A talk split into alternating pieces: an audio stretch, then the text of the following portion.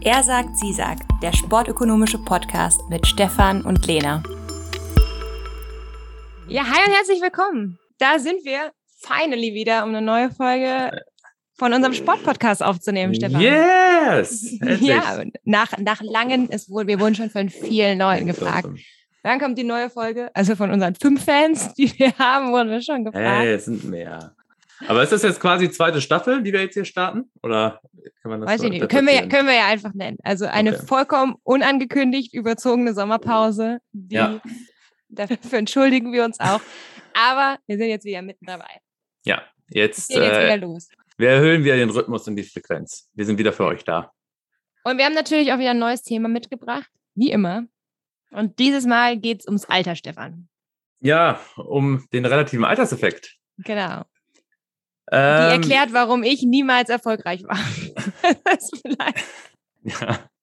ja, nutzt es nicht als billige Ausrede. Ähm, ja, spannendes Thema, vor allem für mich als ehemaliger Jugendtrainer.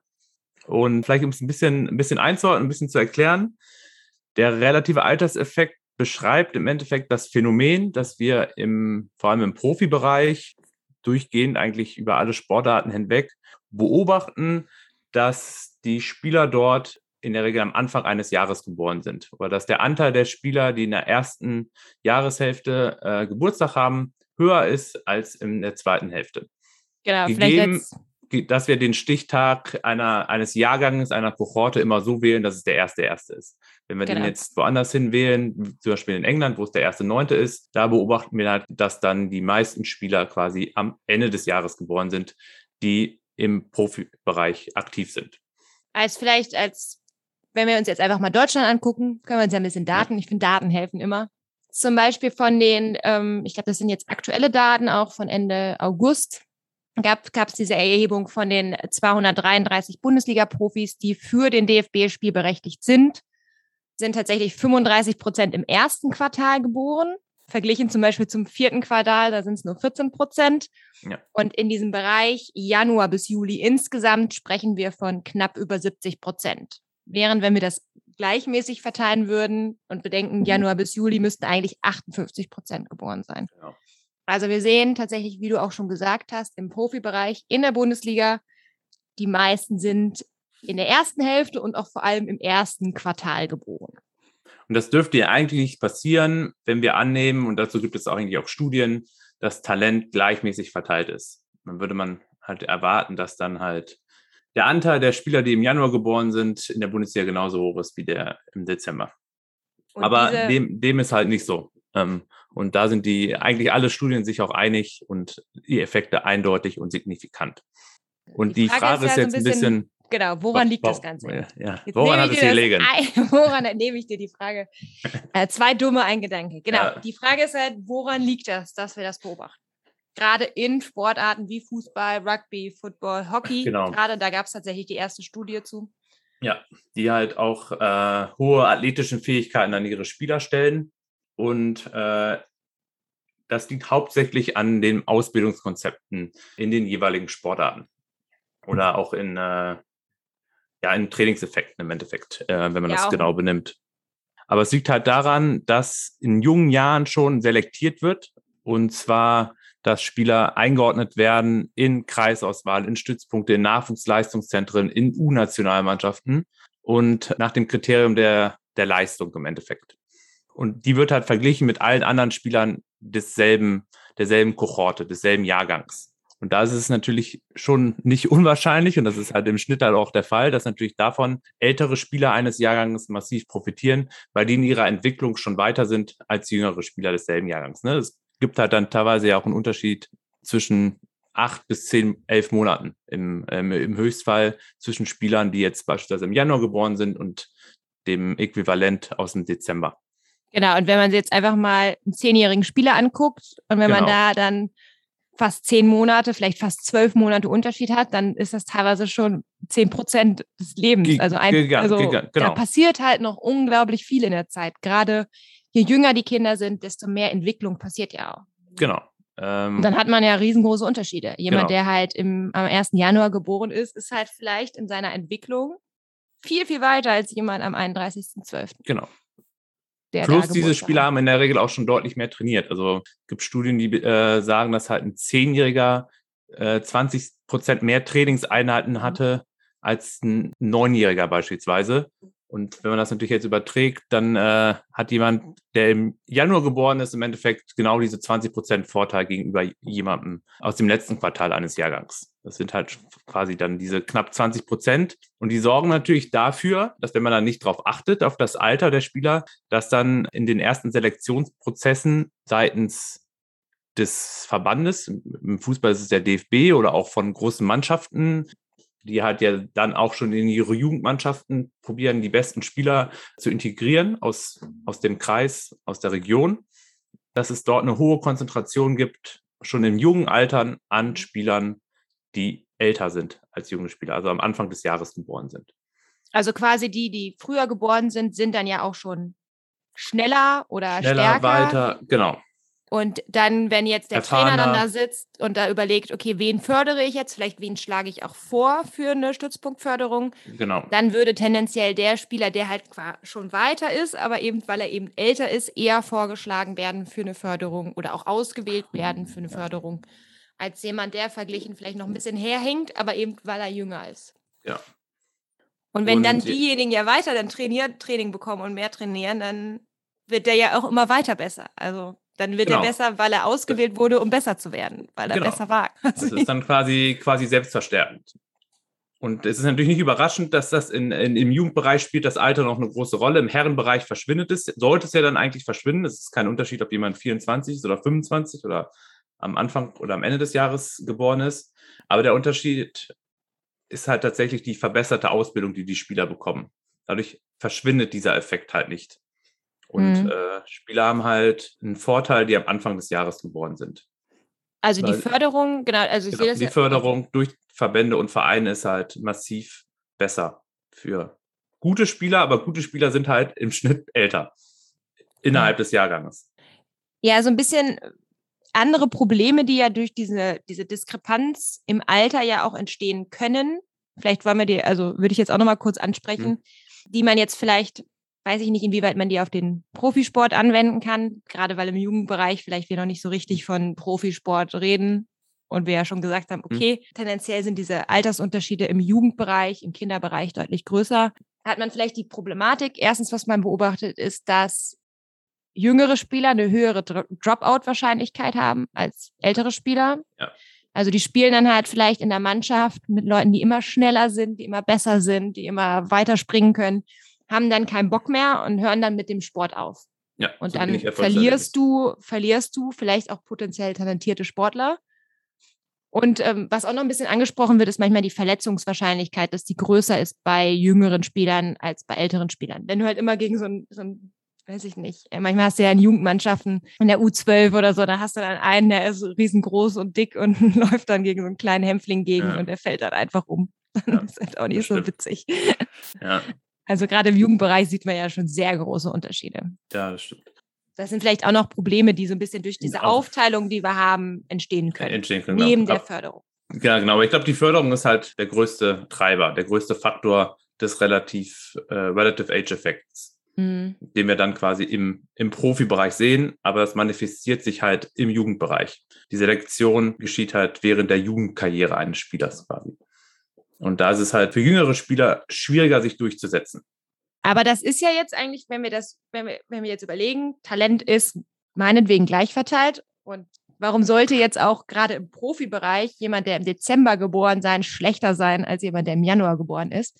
Nein, die das ist Problematik, die wir dann ja durch diese Förderungsstrategie haben und diese Überrepräsentation von, von älteren Spielern, also Spielern, die halt jetzt im Januar geboren sind, die Problematik, die wir dann ja sehen, ist, dass wir vielleicht nicht die beste Mannschaft haben. Das ist gut möglich. Also ja, da bin ich mir eigentlich auch ziemlich sicher, dass die Qualität der Bundesliga höher sein könnte oder wäre, wenn wir halt diesen Relative Age Effekt minimieren oder sogar eliminieren könnten.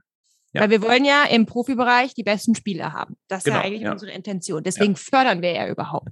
Genau. Aber durch diese falsche Förderung, die wir tatsächlich haben, kann es ja dann sein, dass wir bestimmte Geburtstagskinder quasi zu Ja. wenig fördern, tatsächlich. Genau. Die, die werden äh, durch das Jugendkonzept, durch das heutige diskriminiert. Das kann man so festhalten. Und wenn wir jetzt Weltmeister werden wollen, hätten wir vielleicht andere Leute oder sollten wir vielleicht andere Leute fördern? Äh, vielleicht, ja, da kommen wir aber später nochmal drauf zu. Also Okay. ähm, ich würde das jetzt erstmal nur auf die erste und zweite Bundesliga, also auf, der, auf den Profibereich ummünzen. Ob es auf das Highest Level auch Gültigkeit besitzt, weiß ich nicht. Sollten wir später vielleicht nochmal diskutieren. Okay, aber für die Bundesliga, wenn die wir Bundesliga als gilt das, deutsche ja. Bundesliga erfolgreicher sein wollen, Ja, wenn wir und die Qualität erhöhen wollen. dann müssten wir vielleicht unsere Förderung überdenken. Genau. Also Würdest du damit- das so unterschreiben? Das würde ich genauso unterschreiben. Äh, da bin ich d'accord und da obliegt es, glaube ich, auch dem Verband, nach Ideen und Möglichkeiten zu suchen, den Effekt halt möglichst klein zu halten. Weil momentan ist er zu groß und Diskriminierung junger Spieler nicht verhältnismäßig. Genau. Und es passiert auch tatsächlich schon in anderen Ligen. Also wir sehen auch schon, dass es gibt dieses Problem ja nicht nur in Deutschland. Also Ge diese genau. Auswahlstrategie gab es schon immer. Also ich glaube, die erste Studie dazu in den 80er Jahren und dann im Folgenden wurde das in allen Sportarten festgestellt. Also seit spätestens seit den 90er Jahren ist das be bekannt, das Problem. Aber so richtig was gemacht wurde bis jetzt noch nicht, zumindest nicht in Ja. Deutschland. In anderen Ländern schon. Und vielleicht können wir das jetzt ja so ein bisschen, ähm, weiß ich nicht, diskutieren, welche Möglichkeiten es gibt, das so ein bisschen zu beheben, Genau. um die bessere Bundesliga zu bekommen, quasi. Ja.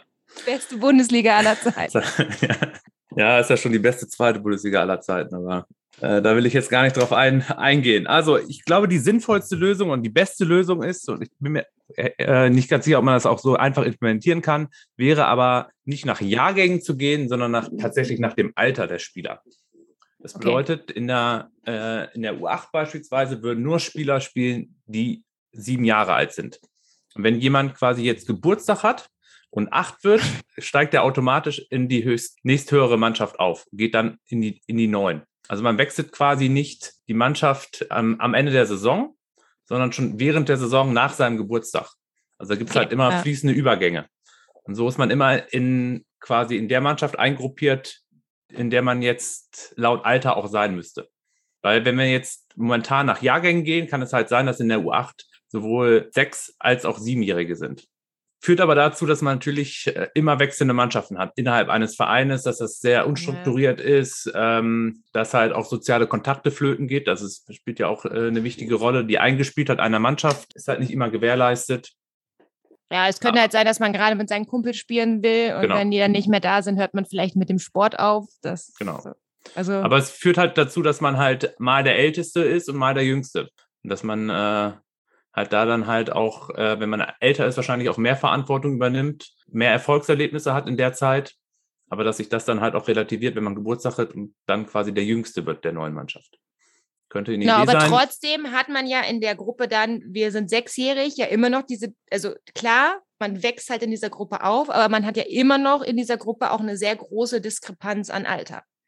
Ja, klar, die Diskrepanz ist Alter, aber die Spieler sind halt nicht über ihre gesamte Jugendkarriere diskriminiert, sondern halt immer nur monatsweise quasi. Genau, also am Anfang, an, na, kurz nach ihrem Geburtstag werden sie Ja, genau. diskriminiert und dann Genau. quasi, je älter sie werden, desto weniger Genau. nimmt. Und das wiederholt sich natürlich dann Jahr für Jahr. Und ich glaube, dass sich das, könnte mir vorstellen, dass sich das eigentlich tatsächlich auf Verbandsebene implementieren ließe, wenn es um die Förderung der Spieler geht, in Stützpunkten. Vielleicht auch in Nachwuchsleistungszentren, da bin ich mir nicht ganz sicher. Aber sowas für so eine Kreisauswahl, für so ein Stützpunkttraining müsste das eigentlich meiner Meinung nach möglich sein, weil da soziale Interaktionen eine, äh, eine geringere Rolle spielen. Eingespieltheit ist nicht, nicht so maßgebend. Das könnte man eigentlich, eigentlich vielleicht sogar machen. Dass dann an der Mhm. U17 tatsächlich nur 16-Jährige teilnehmen. diese, ähm, diese Aufteilung in wann gehört man in welche Förderungsgruppe, kann man natürlich, also du hast jetzt gesagt, Geburtstag ist der Wechselpunkt. Man kann natürlich auch Genau. sagen, entweder wir machen das weiter mit der U17 und der U18, aber wir wechseln quasi immer den Cut-off-Point, Den Also, Stichtag. den Ja, Stichtag. Also ist das innerhalb des Jahres, Wort? genau. Ja, genau. Ja, Also wer- wir haben genau. Also weiß ich nicht, bei der U7 ist es dann der 31. siebte oder der erste achte oder der dann wieder der erste erste. Dann ist man ja quasi je nach Alter immer mal wieder der Jüngste oder der Ältere. Das Genau. könnte man ja auch machen. Ich glaube, das passiert tatsächlich in Belgien. Genau, in Spanien hatten sie es mal, aber die haben es, glaube ich, wieder zurückgenommen, weil es dann doch zu kompliziert war. Also Okay. das dann hat halt den Vorteil, dass man über die gesamte Jugendkarriere mal der Älteste und mal der Jüngste ist. Ne? Was man auch machen könnte, ist vielleicht, dass man einfach häufiger Stichtage hat, also vielleicht zweimal im Jahr am Stichtag, dann ist Ja. die Diskrepanz ja nicht mehr ganz so groß. Also Ja. dann hätte man erster, erster und, weiß ich nicht, erster, siebter als mögliche Stichtage, beispielsweise. Finde ich eigentlich tatsächlich auch eine ganz gute Lösung. Ich- Für Vereine schwierig teilweise, weil sie nicht genug Spieler haben, Hm. ähm, pro Jahrgang eventuell. Ähm, aber auf Verbandsebene für Nachwuchsleistungszentren dürfte das eigentlich keine Rolle spielen. Zur Not müssen sie da ein bisschen Geld in die Hand nehmen, aber dann haben sie halt äh, eine U17-1 und eine U17-2, eine U16-1, eine U16-2 und in der 1 sind dann halt nur Spieler aus dem ersten Halbjahr und in, dem, in der 2 dann nur aus dem zweiten. Aber das, Ja. glaube ich, ist auch äh, eine, eine sinnvolle Möglichkeit. Kostet Geld, aber es ist vielleicht auch wert. Vielleicht haben auch die Vereine, der D die DFL, da auch ein Interesse daran, das zu unterstützen, zu subventionieren. Ja. Ja, das sind, also das sind ja schon mal ein paar Ideen, die der Verband machen könnte. Ähm, Ja. Wir haben jetzt ja viel immer nur um, über das Geburtsdatum geredet, also dass wir tatsächlich einteilen aufgrund von Geburtsdatum. Ja. Aber ich glaube, jeder, entweder selbst aus eigener Erfahrung, auf, von Kindern, von Freunden oder selbst von eigenen Kindern, weiß ja, dass so ein Geburtsdatum ist ja auch immer nur so, und die Entwicklung zu einem bestimmten Ge Geburtsdatum ist ja auch nur ein gewisser Richtwert. Also dann wird halt gesagt, nach, wenn du ein Jahr alt bist, dann fängst du an zu laufen oder keine Ahnung. Aber da gibt es natürlich, natürlich Unterschiede zwischen Männern und Frauen, aber natürlich auch unterhalb. Also jeder Mensch, also sei es, ob das Geburtsdatum gleich ist, gibt es Leute, die fangen schneller an zu laufen oder es gibt Leute, die brauchen länger. Also nur ein Geburtsdatum sagt ja auch nichts über die Entwicklung per se. Genau. auch. Ja, genau, du sprichst ja so ein bisschen auf das biologische Alter äh, Hm. an. Gibt es klar. Also es gibt ja akzelierte Spieler, die dann halt schon weiter sind, weiterentwickelt. Sowohl was vielleicht die geistige Entwicklung angeht, aber auch die körperliche. Und dann gibt es retardierte Spieler, die sind eher ein bisschen später Entwickler und noch ein bisschen, bisschen vielleicht in, ihrer, in ihrem Wachstum zurückgeblieben oder erwartet man noch einen Wachstumsschub. Und die fallen halt tendenziell auch ein bisschen durch das Ausbildungsraster, durch den Selektionsprozess im Jugendbereich Ja. dass die zu wenig gefördert werden, obwohl man Vor davon ausgehen könnte, dass die sich halt noch entwickeln. Aber Mhm. wenn die halt in den entscheidenden Phasen zwischen 10 und 15 keine Förderung bekommen haben, ist der Weg halt noch sehr, sehr weit, dann Profi zu werden. Da müsste man dann halt, äh, oder müsste man noch viel mehr darauf achten. Bei der Talentförderung, aber da helfen, glaube ich, tatsächlich, wie wir es jetzt auch schon angedeutet haben, äh, eventuell tatsächlich mehr Mannschaften. Ne, dass, Mhm. dass man halt noch breiter fördert, noch individueller fördert. Ne, dass man da halt Spieler gezielt ihrer Fähigkeiten, ihres Entwicklungsstadiums zusammen trainieren lässt. Genau, und dementsprechend natürlich, fordert und fördert. Ja. ja, es gibt natürlich auch Ansätze, die dann sagen, man sollte das biologische Alter bestimmen, also dass wir die Einteilung machen, nicht aufgrund des aktuellen Geburtsdatums, also dass man nicht sagt, ja, 1. März Ja. Geburtstag, du spielst jetzt da und da, sondern dass quasi geguckt wird, wie groß ist jemand, wie schwer ist jemand ähm, und dann basierend darauf eine Einteilung macht. Also dass Ja. wir das biologische Alter ermitteln und dann aufgrund dieses biologischen Al- Alters die Einteilung macht. Ja, Natürlich das- auch super kostenspezifisch, wahrscheinlich auch ungenau und Ja, ist auch schwierig, glaube ich, so mit Datenschutz. Äh, darf man diese Daten überhaupt erheben? Darf man die verwenden? mh, Da bin ich mir nicht, nicht ganz so sicher, aber tendenziell wäre es oder ist es die fairste Lösung eigentlich. Ja. Ja. Plus, was ich halt auch noch gelesen hatte, ähm, ist, dass diese, die, diese Einteilung oftmals basierend ist auf älteren Studien, die halt vielleicht auch nur ein gewisses Menschenbild hatten. Ja, Äh, also, dass die tendenziell so Durchschnittswerte für weiße Bevölkerung abbilden und die dann ja wieder dann diskriminierend gegenüber anderen ähm, Gruppen wirken können. Also dann Genau. haben wir vielleicht keine Diskriminierung mehr seitens des Alters, aber dann tatsächlich äh, eine andere Diskriminierung, die wir jetzt Ja. auch nicht unbedingt fördern wollen. Ja, Also ist deswegen halt finde ich jetzt eigentlich tatsächlich diese biologische Bestimmung gar nicht, also ist erstens super teuer, super ungenau und ich glaube, man kann tatsächlich mit einfacheren Sachen genau. genauso Das, viel erreichen tatsächlich. ja, ja, das denke ich auch. Ist noch ein theoretisches Konstrukt. Ist vielleicht etwas für die Zukunft. Ja. Aber gibt halt auch einfachere Maßnahmen, um das Problem ähm, anzugehen, auf jeden Fall. Und da Ja. wundert es mich, dass da so wenig gemacht wird, äh, tatsächlich seitens des DFBs. Weil die Zahlen sind halt teilweise schon eklatant groß, oder dieses Gefälle. Also ich hatte mir jetzt zum Beispiel angeguckt, der in der U17, in der U16, die dortigen Nationalmannschaft, da sind über 80 Prozent der Spieler im, zwischen Januar und Juli geboren. Über Okay, 80 ja, das- Prozent. Ja, das also- ist halt schon relativ viel, ne? Und eigentlich müsste der DFB, klar, Ergebnisse sind wichtig, aber eigentlich müsste er schon noch mehr darauf achten, dass er gleichmäßiger die Spieler äh, fördert. Und der müsste eigentlich dafür ein Bewusstsein haben.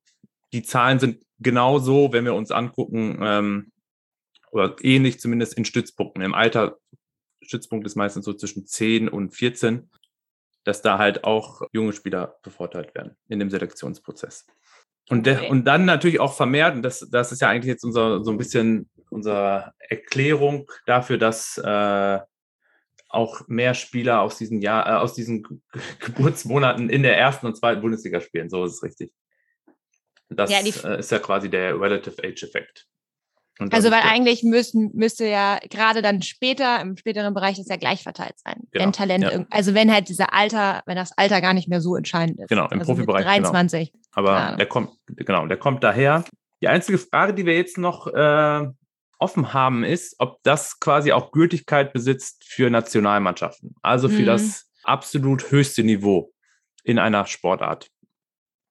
Ähm, ja. Profibereich ist ja jetzt quasi schon so quasi mit das Höchste, aber nicht das Allerhöchste, wo nicht die, die Superstars spielen, die, die Top-Spieler. Also spielen ja auch, aber äh, da spielen halt auch durchschnittliche Spieler quasi. Ja. Und ob es jetzt eine Diskriminierung gibt, auch bei diesen Superstars, bei den, bei den Top-Spielern.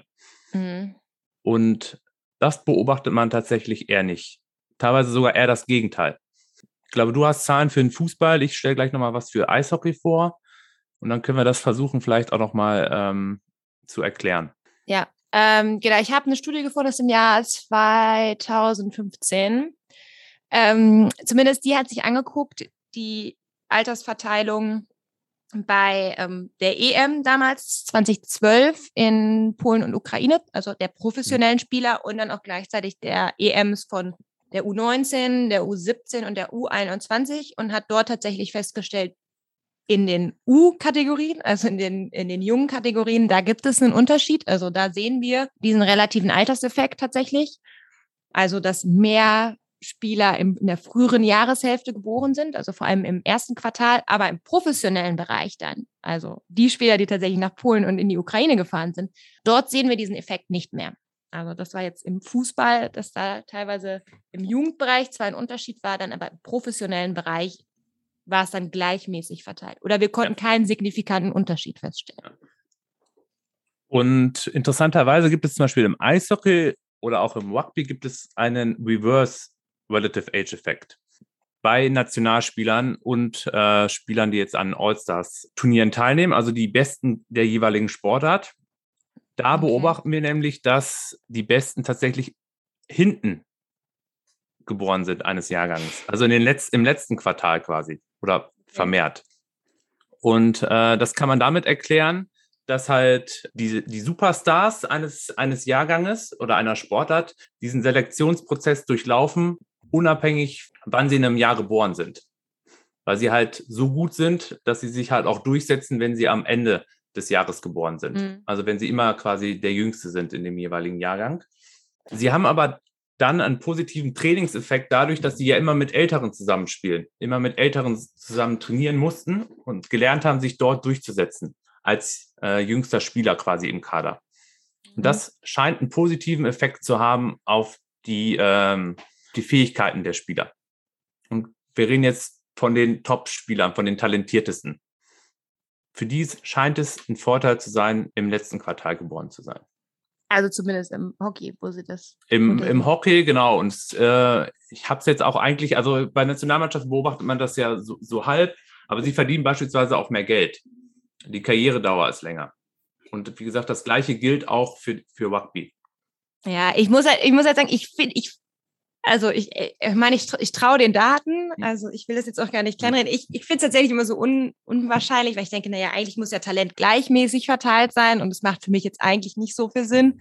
Und so als, ähm, als kleinen Versuch, dich so umzustimmen, habe ich mir tatsächlich mal die äh, Nationalmannschaft angeguckt, der WM 2014, die damals ja tatsächlich den Titel gewonnen hat. In der ist tatsächlich, wenn man es auf den ersten Blick anguckt, sehr gleichmäßig verteilt ist. Also wenn wir gucken, wer ist in der elften, ersten Hälfte des Jahres geboren versus wer ist in der zweiten Hälfte des Jahres geboren, dann war es sehr ausgeglichen, ungefähr 50 Prozent. Aber wenn ich mir dann die Leute angucke, die tatsächlich später im Jahr geboren sind, dann würde ich sagen, das sind oft tatsächlich die Spieler, die vielleicht auch am meisten zu dem WM-Titel beigetragen haben. Also da haben wir, keine Ahnung, Schweinsteiger mit August Lahm mit November, der sicherlich nie der größte Spieler war. Ich kann mir ja. jetzt auch nicht vorstellen, dass Philipp Lahm mit 13 alle übertürmt hat. Mertesacker vielleicht auch noch mit, ja gut, vielleicht nicht mehr, aber September, dann Hummels, Hummels ähm, auch Dezember, genau. genau. Also es sind viele Spieler, die tatsächlich dazu beigetragen ja. haben, dass Deutschland den Titel gewonnen hat, die tendenziell eher später geboren sind, während dann jetzt, weiß ich nicht, jüngere Spieler, Ron Robert Zieler hat, glaube ich, nicht so viel dazu beigetragen. Ähm, ja, aber ich muss jetzt äh, eine Kleinigkeit noch ergänzen zu dem, was du gesagt hast. Das Talent der Spieler ist weiterhin gleich verteilt. Also darum geht es gar nicht. Es halt, die Fähigkeiten sind nur unterschiedliche. Das ist, glaube ich, der, der entscheidende Punkt, dass die sich halt im Laufe ihrer Jugendkarriere stärker verbessert haben als äh, ältere Spieler weil sie gelernt ja. haben, dass sie sich durchsetzen mussten. Das Talentniveau ist trotzdem gleich, also quasi ihre, ihr Potenzial. Ja, aber, aber das würde jüngere, ja. Das jüngere Spieler haben es halt geschafft, ihr Potenzial stärker abzurufen. Okay, aber das würde ja dann eher eine komplett andere Strategie für den DFB wieder herausrufen oder erfordern. Das heißt, wenn wir eigentlich die beste Mannschaft werden wollen als Deutschland, müssen wir gucken, wer talentiert ist und die dann immer nur gegen ältere Leute spielen lassen. Genau, ja. Also dann müssen wir das könnte, genau, aber das, das, das gilt natürlich jetzt auch nur, da muss man auch vorsichtig sein, für die Talentiertesten der Talentierten. Also für die Spieler, die das Potenzial haben, Nationalspieler zu werden. Im Seniorenbereich. Das sind pro Jahrgang sind es halt nicht so viele. Und die muss man natürlich auch erstmal sauber identifizieren. Aber das best, beste Beispiel ist zum Beispiel jetzt äh, Mukuku von Dortmund. Genau das macht man ja oder hat man mit dem auch gemacht. Der hat halt immer ein, zwei Jahrgänge höher gespielt, verglichen zu seinem Alter oder zu seinem Jahrgang tatsächlich. Ne? Das ist da, dass man halt versucht hat, ihn da halt auch schon immer zu fordern im Endeffekt. Da geht es ja dann gar nicht so sehr um Fördern, sondern das ist quasi ein, ja, eine Forderung der Spieler, dass sie sich halt immer durchsetzen, die jungen Spieler immer durchsetzen mussten. Kann natürlich haben, auch halt gegenteilige Effekte haben. Ne? Also es kann natürlich sein, dass du den auch überforderst und der dann genau, halt keinen Bock das mehr ist, hat. Das ist halt das Risiko. Und deshalb meine ich, dieser Effekt gilt halt wirklich nur für die Talentiertesten, weil man sich da sicher sein kann, dass sie sich durchsetzen. Das gilt also halt nicht für nur gute Spieler, weil dann hast du genau das Problem, was du gerade beschrieben hast, dass sie dann halt vielleicht ja wieder rausfallen aus dem Raster. Ja. Deshalb das muss man da halt höllisch aufpassen. Ja, das Aber ist das Klasse überspringen. Das funktioniert ja. auch nicht für jeden. Für manche läuft das, für manche nicht. Ja, das ist halt immer schwierig. Aber ich finde es halt ganz faszinierend, dass sich dieser äh, dann auf dem absoluten Top-Niveau, dass sich dieser äh, Relative Age-Effekt quasi umdreht, tatsächlich. Dass ja. wir teilweise eher das Gegenteil sehen. Gegeben, dass die Spieler diesen Selektionsprozess halt schon durchlebt haben. Das ist halt äh, schon wichtig. Und ähm, das führt mich im Endeffekt jetzt auch direkt äh, zum Erziehungstipp de, des Tages, dass wenn ihr mir schon vorstellen. ja, wenn ihr plant quasi äh, die Karriere eures Kindes voranzutreiben, dass ihr quasi der Peter Graf, äh, der neue Peter Graf werden wollt. ich weiß nicht, ob man unbedingt Peter Graf werden möchte. Ja, vielleicht keine Steuern hinterziehen. Ähm, quasi, dass ihr euer Kind pushen wollt, dann äh, müsst ihr euch natürlich Gedanken darüber machen, wann das Kind geboren werden soll. Äh, weil das natürlich jetzt schon, wie hier angeführt im Podcast, eine Rolle haben kann auf die ähm, Karriere. Es sei denn, bis dahin haben nicht alle auch unsere Tipps gehört und es wurde genau, komplett reformiert. Das, genau, also das ist natürlich äh, Grundvoraussetzung, dass die Strukturen sich nicht verändern. Es hängt nämlich dann davon ab, wie viel Vertrauen habt ihr in eure Gene. Wenn ihr glaubt, dass ihr einen potenziellen Nach äh, Nationalspieler als Kind bekommt, dann kann es tatsächlich sinnvoll sein, äh, quasi am Anfang des Jahres schon äh, sich äh, zu begnügen, um dann Ende des Jahres ein Kind zu bekommen, damit es dann quasi von diesem äh, Reverse Relative Age Effekt profitiert. Wenn ihr weniger Vertrauen habt in eure, eure Gene und es nur mhm. ein überdurchschnittliches Talent bekommt äh, im Vergleich zu einem potenziellen Superstar, dann rate ich euch. Äh, Geburtsdatum Anfang des Jahres. Äh, genau, das so anzupassen, damit es dann die bestmögliche Förderung durch den DFB bekommt und dadurch dann halt noch in den Profibereich reinkommt. Okay. Ne, dann also, oder gleich einfach immer eine Klasse höher spielen lassen, das Kind. Ja, das äh, kann und dann müsste das halt nur die ganze Zeit halt immer noch gut zureden, mhm. wenn es dann halt auch mal weniger Erfolgserlebnisse hat. Aber das, ihr seid ja gute Eltern. Auch dank des Podcasts hier. ja, haben wir wieder was gelernt. Ja, und mit diesem unglaublich hilfreichen Tipp von Stefan würde ich euch jetzt auch einfach entlassen. Ähm, ich freue mich, dass ihr wieder eingeschaltet habt, trotz unserer Abwesenheit.